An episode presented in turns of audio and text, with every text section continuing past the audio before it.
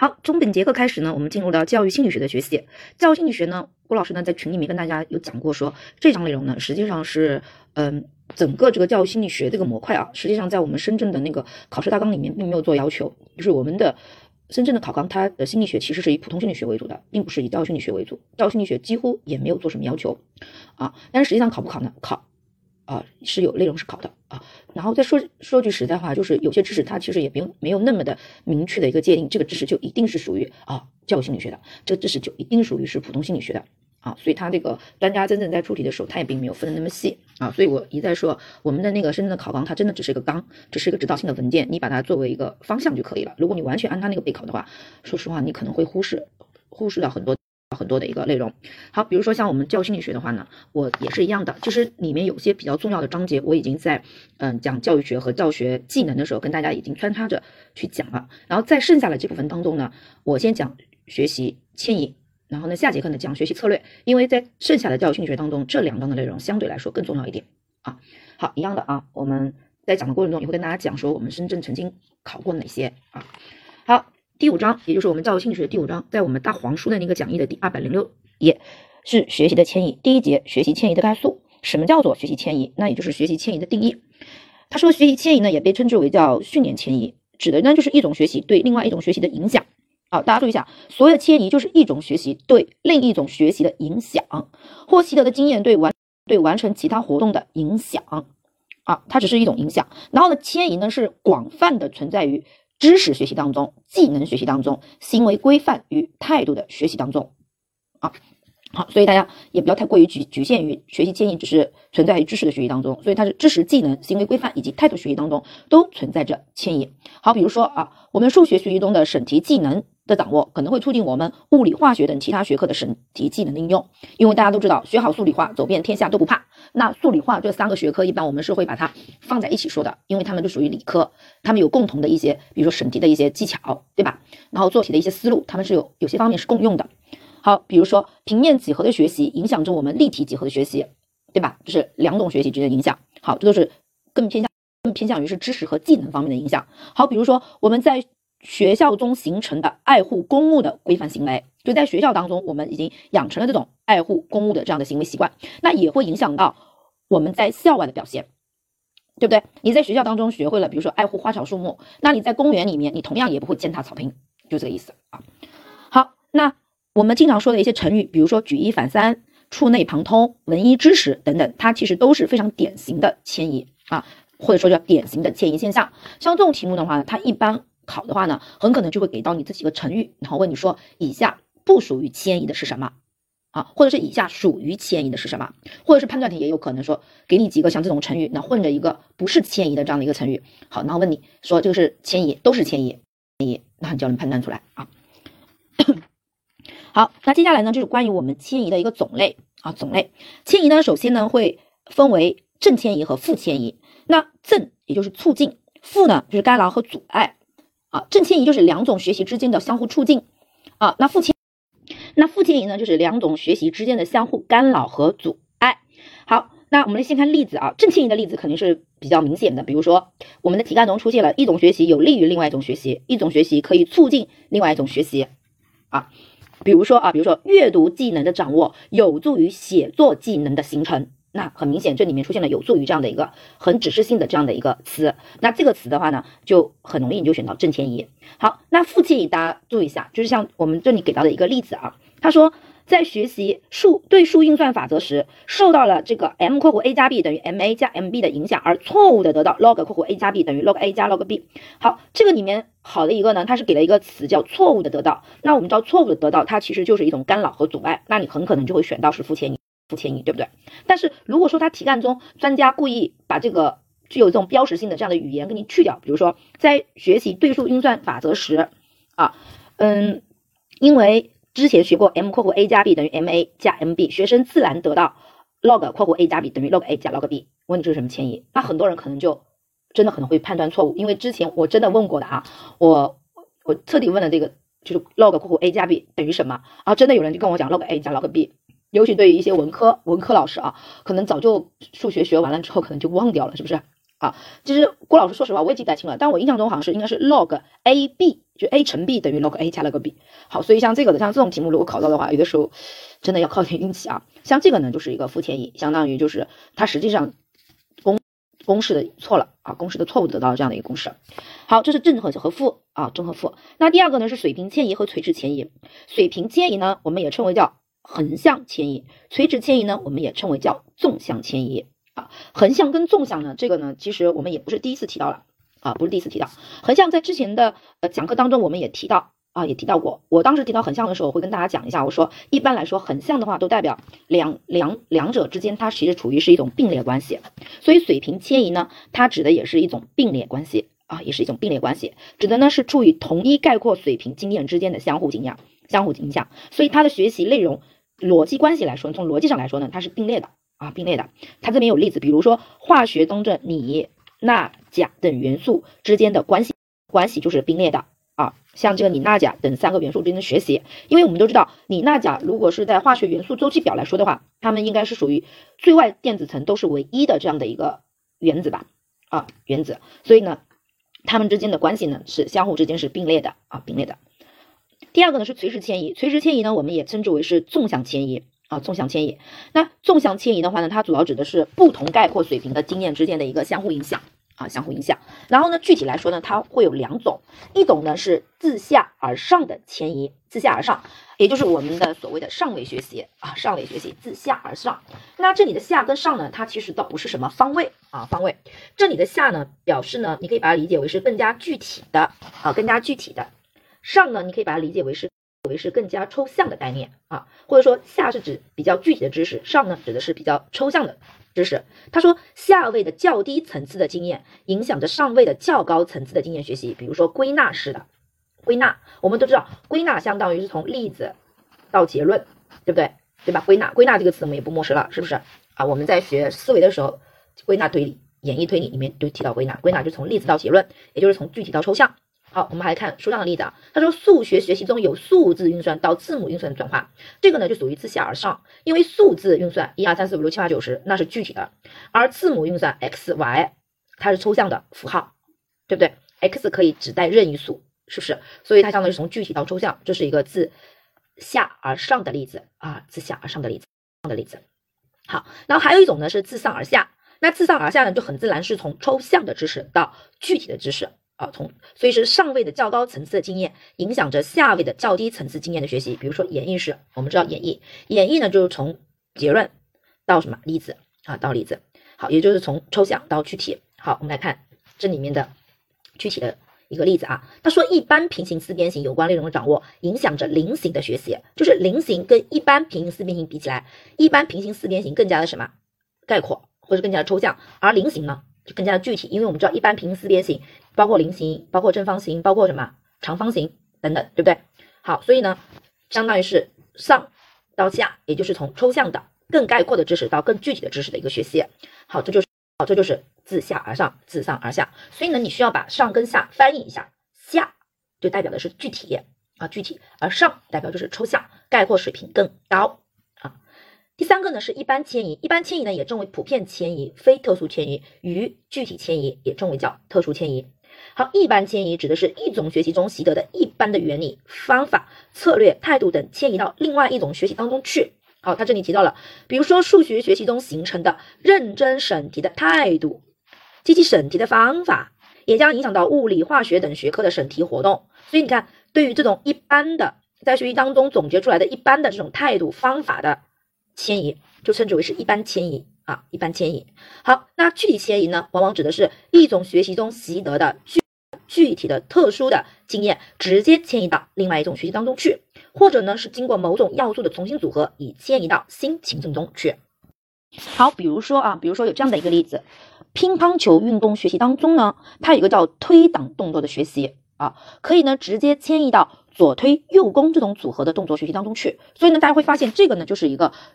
具体迁移的一个例子啊，具体迁移也称为特殊迁移，因为它指的是一种学习当中习得的具体的特殊的经验，像比如说乒乓球学习当中学到这样的一个非常具体的一个经验，就是推挡动作的学习，然后呢就迁移到另外一种，也是一个非常具体的情境当中，就是左推右攻的这种动作学习当中，像这个呢就是一个具体迁移的例子啊。那还有一个呢，就是我们书上说的。或经过某种重要的重呃重要呃通过某种要素的重新组合，以迁移到心情中去。好，这里面就给到例子，他说，呃，在英语学习当中，当当单词学习完单词 eye 就是眼睛之后，我们再来学习 eyeball 就是眼球。如这是一个是用英文举的例子，从 I 到 eyeball。那比如说我们学过十这个字，再去学习垒，那其实十的话就是有三个，呃，就是垒的话就是有三个十这个元素构成的，啊，是吧？像这种学习呢，我们都称之为叫什么？具体学习啊，具体学习。好。第四个呢是同化性迁移和顺应迁移以及重组性迁移。它这个同化和顺应的话，就是我们皮亚杰的皮亚杰的那个同化和顺应的理解。那同化呢，就是不改变原有的认知结构，不改变，直接将原有的认知经验应用到本质特征相同的一类事物中去。那说白了就是同化迁移，主要就是一个什么量的积累。所以你看它的例子，举一反三，唯一知十，你看一看，它都属于是同化性迁移的例子。一一到三量的积累，一到四。呃，一到十是吗？也是数字的一个积累，一个量的积累啊。那顺应迁移呢，一样的，顺应迁移呢，就需要我们调整原有的知识经验，或者呢，对新旧经验加以概括，形成一种包容新旧经验的更高一级的认知结构，以适应外界的变化。嗯，同化是不需要改变原有认知结构的，而我们的顺应是需要改变我们原有认知结构的。比如说，新的科学概念的建立，新的科学概念建立过程，它就是一种顺应的过程啊，新的科学概念啊，好。像这个呢，就是我们的一个顺应。好，那我们来看一下重组啊，大家注意一下，看到重组呢，一定要和具体迁移加以区别啊，具体加以区别。那重组指的是什么啊？他说，重组迁移是原有认知结构中某些构成要份或成分啊，然后调整各成分之分之间的关系或建立新的联系，从而用于新的情境。好，后面这句话非常关键，大家一定要画下来，就是在重组的过程当中，基本经验成分不变。那变的是什么呢？就基本情情呃经验成分不变。那我的理解就是在这个重组的过程中，各要素是不变的。好，但各成分间的联合结合关系发生了改变，也就是从进行了调整和重新组合。啊，它它这里面就提到，比如说将已经掌握的字母进行重新组合，形成新的单词。在操作技能的形成中，许多不同成分的动作被结合成联系的整体动作，其中不涉及新的动作增加，只是各动作成分的重新结合和重新排列。好，那这句话是什么意思呢？那也就是说，尤其是上面那个将已经掌握的字母进行重新组合，形成新的单词。然后呢，这个呢，大家那大家就要跟我们的具体迁移当中说的，经过某种要素的重新组合。要进行区别，因为重组迁移，刚才我说了，它有一个非常重要的一个注意点，就是它的元素，也就是成分不变，改变的是元素与元素之间的顺序，其实或者元素与元素之间的关系啊。所以你看后面的例子提到了说，在操作技能当中，它只是涉及到了动作的重新的组合，并不涉及新动作的增加。那也就是说，我们在看上面这个字母的重新组合，它只牵涉到字母元素中间的一个组合和调整，并不涉及到新字母的一个。加入，但是你看一下我们上面具体迁移的例子，你就会发现，从 eye 眼睛到 eyeball 眼球，它其实已经加入了，已经加入了新的字母元素进去。从 eye 变成 eyeball，是不是加入了 ball 啊？明白吧？嘛，明白我的意思吗？而我们的呃掌就是掌握已经掌握的字母进行重新组合形成新的单词，在重组性迁移当中，字母是不发生变化的，只发生了这个字母变化的位置。比如说啊，比如说，嗯，i y。i y e 呃以 e y e i 这个眼睛，我学习了眼睛之后，我学我就能够得到另外一个单词啊，比如说比如说啊，假如说这个世界上存在一个单词叫 y e e，从 i 到从 i 眼球到 y e e，这大家发现没有？这个学习就属于是什么重组性迁移？因为从 i y 就是 e y e 到 y e e，它们之间的字母没有发生任就元素对吧？没有发生任何变化，变化的只是字母与字母的顺序啊，这就是具体迁移和。重组性迁移的一个区别，最大的区别就在于重组性迁移成分不变，不变就是不会新加入成分，它变的只是什么？调整的只是顺序，重组的只是顺序啊，只是顺序。所以这个呢，大家一定要注意啊，一定要注意。好，然后呢，我们来看一下啊，第三个就是迁移的一个作用。好，第一个作用呢，就是迁移对提高解决问题的能力能力呢，具有直接的促进作用啊，这是它第一个作用。这个作用呢。大家可以记一句话啊，在这个作用里面，你可以在旁边批注一句话，就是在学校情境中，大部分的问题解决是通过迁移来实现的。啊，迁移呢是学生进行问题解决的一种具体体现。好，为什么呢？大家记这句话呢？因为考过的呀，当时很多人就没有敢选迁移，啊，其实就是来自于这句话，迁移对于提高解决问题的能力具有直接的促进作用。好，当时它的题干就是在学校情境中，大部分的问题解决是通过什么来实现的？它的选项当中有一个就是迁移，其实你就把迁移选出来就可以了。但是很多人当时没有敢选迁移啊，其实就是来自于这句话啊，考过的啊，考过的已经有一个考过了。你刚才把郭老师讲的讲的那个题在旁边批注一下啊。其次呢，第二点就是迁移是习得的经验得以概括化、系统化的有效途径，是能力与品德形成的关键环节。好，所以你看，如果下一次考到你了啊，你看上面那个。关于问题解决的是考过了的，对不对？那我们这次如果考一个，什么是习得的经验得以概括化、系统化的有效途径呢？是能力和品德形成的关键环节呢？是什么呢？那你要能够把大胆的把迁移给选出来啊，给选出来。好，第三个就是迁移对于学习者、教育工作者、呃教育工作者以及有关的培训人员有着重要的指导作用啊。好，因为如果说我们能够有效的去运用迁移的原则的话，那我们的学生就可以在有限的时间内学得更学得更快更好，并且呢，能够在恰当的情境中主动准确的应用我们的经验，对不对啊？所以呢，我们经常会在比如说一节课的呃尾声，可能都会给孩子们进行一些习题巩固，其实这个就是一个迁移，这就涉及到一个迁移，对不对啊？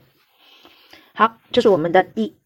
一节，然后看第二节就是关于迁移的一个基本理论啊。迁移的基本理论呢，早期的早期的迁移理论呢，第一个呢是形式训练说。注意一下，形式训练说最后给它的一个定位就是，嗯，由于形式训练说缺乏科学依据啊，就是缺乏科学依据的这个就是形式训练说。它呢对于迁移呢，它是这么来认为的，就是迁移呢是无条件的，就没有条件可以自发的发生的啊。那也就是说，呃，这句话什么意思呢？什么叫做它是无条件无条件自发的？自发可以产生的呢，也就是说，自发的就是自动的，对吧？自动的、自发的，啊，也就是，嗯，我们迁移就是自然而然就能产生的啊。比如说，它会对于我们做一些训练，他不说了吗？形式训练说嘛，就是对学生进行一些训练啊，尤其是一些官能方面的一些训练啊。然后他认为，对孩子的一些官能进行一些训练的话呢，就会就像我们对肌肉训练一样啊。然后呢，训练完之后，你就可以从一种学习迁移到另外一种学习去了。好好，那我举个例子，大家就能明白了。比如说啊，比如说我们一般指的官能呢，主要包括我们的记忆力、思维力、想象力、注意力、观察力等等，这些呢都属于我们的官能的这个范畴啊，其实就是跟我们的一般认知能力是有关系的。好，那我们如果说，如果说我们我是对记忆力、对记忆力进行训练，那我那我怎么来对孩子记忆力进行训练呢？比如说，我就让孩子们去背唐诗三百首，我就让孩子背背背背背，对啊背。那你我想这个过程当中肯定对孩子记忆力肯定是有影响的。对不对？好，如果说按照形式训练说的他这样的一个理论的话，他就认为说，当我用这个，嗯，唐诗三百首对孩子们进行记忆力训练的话，啊，那他们这个记忆力呢，就自然而然的可以迁移到物理化学学习当中去，啊，这就是形式训练说的这样意思，也就是说无条件自动发生的，啊，所以啊，所以，所以像他这种就是形式训练说当中，他所讲的这种对于比如说我们记忆力啊、思维力啊、观察力这种训练。它其实只注重的是什么形式，而不注重内容啊，根本就不注重内容，这所以叫形式训练说，它更注重的是训练这种这种形式。比如说，我只对你的记忆力进行训练，我根本就不看说，我这个唐诗三百首跟我的物理学习当中，在从内容层面来说的话，这两种学习之间其实没有任何关系。其实哪怕你通过唐诗三百首训练出了高超的记忆力，其实都不一定对我的物理学习有任何的帮有任何帮助，不一定有任何帮助。甚至于就是真的就不会有帮助，对不对啊？所以呢，你可以再记一个，就是我们的形式训练说，它注重的是对形式的训练，而不注重对内容的训练啊，内容训练。所以说它就缺乏科学依据嘛。所以他他们这个观念就认为说，嗯，是这种迁移是无条件的，是自动发生的。好，然后呢，接下来就是共同要素说，共同要素说呢，就谁提出来的呢？是桑代克啊，桑代克，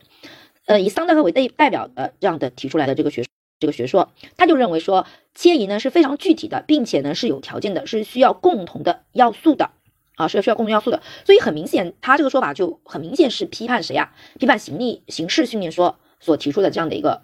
观点，对不对？好，然后第三个呢，就是我们的经验内化理论，就是贾德水下打靶实验。啊，贾德水下打靶实验，好，这个呢，在我们深圳的历史上是考过的。它其实呢，倒不是考这个经经验内化理论的，它具体的讲的是什么？它考的这个水下打靶实验是谁做的？那你知道这个人叫贾德啊，贾德就是贾德呢，他的理论当中强调的是概括化的经验或原理在迁移中的一个作用啊。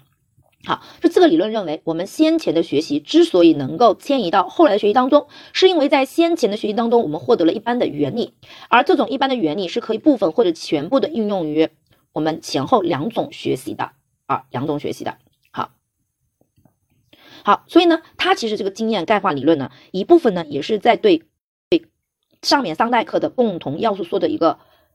也是批判，因为他认为啊，至于两种学习活动中所存在的共同成分，它们呢仅是迁移产生的一个必要前提，而产生迁移的关键呢，则是学习者所概括出来的，并且是两种活动所具有的共同的原理或概括化的经验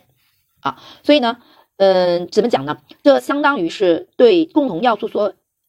也算是对它的一个继承和发芽。呃，继承和发展，同时呢，也是对它的这个共同要素说的一种批判吧，对不对？所以他他也认可共同要素说给我们迁移提供了一个必要前提，但真正的关键还在于学习者所概括出来的这两种活动之间拥有的共同原理。那他这个水下打靶实验，其实我们都是知道的，他当时分了两组啊，两组，一组呢就是就是没有讲授那个光的折射原理，一组呢是讲了光的折射原理，所以很明显，最后得出的结论就是。讲了光的折射原理的那一组呢，打靶的成绩是比较好的，因为我们实际上是知道的，就是我们学过物理都知道，就是在水下看到的那个物体，实际上好像是要比真实的那个物体，具体是高一点低一点，我已经有点搞不清楚了啊，这个年代太久远了，反正就是我们看到的那个物体跟实际上那个物体在的位置之间是有差距的啊，这个是肯定的，对不对？究竟上还是下，郭老师已经记不清了啊，这个也不重要了啊，嗯，好，那你教了光的折射原理之后，那学生就知道，就肯定知道他打的就。不能打那个什么，他看到的那个那个物体的那个影像，他就要上一点或者下一点，是不是？所以呢，他就认为说，通过这样打靶的实验，他就认为，嗯，只有这个原理一般概括出来的经验和原理发生了迁移之后啊，概括出来之后，才能在两种活动之间发生一个什么，才能产生影响啊，才能产生影响。所以呢，这就是经验概化啊，经验类化说啊，经验类化说，它强调的是概括化的经验或原理在迁移中的作用。这个呢是考过的，考的是假的，所以它并没有考它里面具体的一个内容啊，一个内容。好，然后第四个呢是关系转换学说，这个呢是格式塔心理学家提出来的。那其实一旦提到格式塔心理学家的话呢，那我们就要想到它是跟整体有关的啊，整体有关。所以他说了，迁移产生的实质是个体对事物间关系的理解啊，关系什么跟什么之间产生关系，产生联系，这不是整体嘛，对不对？好，所以呢。所以呢，他说，格式塔心理学家呢，从理解事物关系的角度，对经验类类化的迁移理论进行了重新解释。大家看到没有？所以干关系转换学说其实就是对，也是对经验类化理论的另一个角度的解释。然后他是从理解事物关系的角度来对经验类化理论的一个解释啊，一个解释啊。他并通过实验证明迁移产生的实质是个体对事物间关系的理解啊。他说，他认为说习得的经验能否迁移，并不。取决于是否存在某些共同的要素啊！你看，它其实是对共同要素说是否认的，对不对？它不，并不取决于是否存在某些共同要素。其实这个也很好理解，我觉得为什么？因为我们知道格式塔心理学家是属于一般是属于认知流派的，而桑代克是属于年级学习理论的。年级学习理论跟认知流派本身它就是什么？互相对立的，对立的啊，对立的。所以说，他否认了桑代克的共同要素，说也不稀奇，对不对？好。好，他说并不取决于是否存在某些共同的要素，也不取决于对原理的孤立的掌握。所以他这里主要是强调是什么？不是对原理的孤立的掌握，孤立的啊，就是不是对原理孤零零的这样的一个掌握，而是取决于能否理解各个要素之间形成的整体关系，能否理解原理与事物实际事物之间的关系啊。所以你看，他是从。理解事物之间的关系，来对经经验概括理论进行了重新的解释。因为经验概括理论它可能更偏向于是对于原理的这样一个孤零零的这样的孤立的这样的一个掌握，而关系转换理论它强调了是能否去理解原理与实际事物之间的一个关系，就是这个原理要与实际事物之间要存在关系啊。好，那那个体的话越能够发现事物之间的关系，那越能加以概括推广迁移的也就更加的什么普遍啊普遍。好，所以呢，这个是早期的迁移理论，然后接下来呢是现代的迁移理论。现代迁移理论呢，我们的奥苏布尔就提出了认知结构迁移理论。好，这个呢在我们深圳历史上也是考过的，依旧考的是认知迁移理论，谁提出来的？奥苏布尔啊，这个也是考过的啊，也是考过的。好，他说这个理论呢，主要就是强调认知结构在迁移当中作用，主张认知结构中的某些成分是决定迁移能否发生的根本条件。好，这个呢是奥苏布尔，就是奥苏布尔提出了他的就是认知迁移结呃认知结构迁移理论，它其实就是以奥苏布尔为代表，代表的是从认知观点，从认知观点来解释迁移的这样的一种倾向。然后呢，继奥苏布尔之后呢，研究者们就有很多研究者来对迁移进行了更多的。更多角度、多维度、更深入的探讨，嗯，其中呢，他的观点呢，主要就是由这两种，一种呢就是强调认知结构迁移的这样的一个作用，也就是我们的这个第二二刚才说到强调的认知结构在迁移中的作用，还有一种观点呢，他就认为是外界环境与主体的相互作用对迁移的影响，就是外界环境跟主体的相互作用对迁移的影响，而这个理论呢，啊，而这个理论强调的呢，就是通过社会交互作用与合作学习是可以促进。促进迁移的产生的啊，这个相当于是呃奥苏布尔这个认知结构迁移理论提出来之后啊，然后呢就是代表了代表了认知的观点来再是解释迁移理论，然后呢在奥苏布尔提出这个之后，他后后面的这个继承者们就是对迁移进行了更加的多维度多角度的探讨，然后主要呢就分为了这两种观点，一种就是认知结构的作用，一种就是环境与主体相互作用的。对迁移的影响啊，这是我们的一个第二节啊，第二节的内容。第三节呢是迁移教学。那我们知道，影响迁移的主要因素，第一点呢就是我们的一个相似性啊，就是我们的相似性。相似性其实看到相似性，大家就能想到这是什么？就是跟我们的一些共同要素、共同元素有关，是不是？是不是？好，比如说相似性的大小，主要是由两种任务之间含有的一个共同成分决定的啊。那较较多的共同成分，那可能就会产生什么较大迁移，也相对来说比较容易产生什么迁移啊，容易产生迁移。好，比如说以学习材料的相似性为例子，像英语和法语这两门学习材料，在语音、词汇、语法等方面就有许多共同的特征。所以呢，在学习这两门外语时，在听说读写以及记忆思维等学习过程当中呢，他们其实是可以有共同的要求的啊。好，然后呢，这些共同的成分呢，也决定了这两种学习具有很大的相似性，因此呢，彼此之间是很容易产生什么正迁移的。啊，就是英语和法语的学习，而英语和汉语之间的共同成分较少，所以呢，相对来说，他们就英语和汉语之间的学习不太容易产生什么正迁移。好，第二个呢，就是原有的认知结构啊，原有的认知结构，因为因为我们原有的学习呢，对后续的学习的影响呢，是比较常见的一种迁移方式啊，迁移方式。刚才我们也提到了啊，也提到了奥苏布尔奥苏布尔的认知结构迁移理论对于这个迁移的一个影响啊，一个影响。所以呢，原有的认知结构这个因素呢，它主要体现在这几个方面啊。第一个就是学习者是否拥有相应的背景知识，这是迁移产生的基本前提条件。所以，迁移产生的基本前提条件，从这个原有认知结构这个影响因素下，它主要就是学习者是否拥有相应的背景知识。好，然后简单点来说，就是如果你的背景知识越丰富，那越有利于新的学习，就是迁移迁移起来是越容易。所以一般来说啊。专家啊，专家之所以具有较强的迁移能力，其很大的一个原因就是他们具他们具有解决某一问题的丰富的背景经验或认知结构啊，或认知结构。好，然后第二点呢，就是原有的认知结构的概括水平对迁移也起着至关重要的作用。概括水平，原有认知的概括水平，一般而言啊，一般而言，经验的概括水平越高，迁移的可能性就越大，效果也越好。经验的概括水平越低，迁移的范围就小，效果也差，啊，效果也差。好，所以这个呢也要注意一下啊，要注意一下。第三个就是学习者是否具有相应的认知技能或策略，以及对认知活动进行调节控制的原认知策略，这也会影响着迁移的产生。所以的话，也就是我们的认知策略和我们的原认知策略，它也会影响着我们迁移的产生。好，比如说啊，比如说在有些情况下啊，学习者其实他已经掌握了某些迁移所必须的一些知识啊，然后呢，学习对象呢也有相似性，但是呢，也不能够很容易的产生迁移。它中间很重要的一个原因就是缺乏必要的认知和原认知的一些技能和策略。好，比如说像嗯，举个例子啊，因为好像类似于出现这样的题目的，就是孩子们已经掌握了、储备了大量的一些好词好句哈，比如说好词好句，但是呢，他依旧呢不能写出。好的文章出来。那这里面很可能就是缺乏的是相应的一些必备的认知和原认知的一些策略。啊这个题目我记得好像有过啊大家刷题的时候可能会刷到。啊就是孩子们已经嗯掌握了或者储备了很多的好词好句或者是关于写作的一些啊一些词语词语句子等等都已经储备了。但是呢依旧不能写出很很很流利的写出好的文章。因为原题郭老师有点记不得了反正差不多就是这个意思。你要是做到这个题的话你肯定会有熟悉感的啊。它其实缺乏的就是什么？是我们的认知策略啊认知策略或者是原认知策略。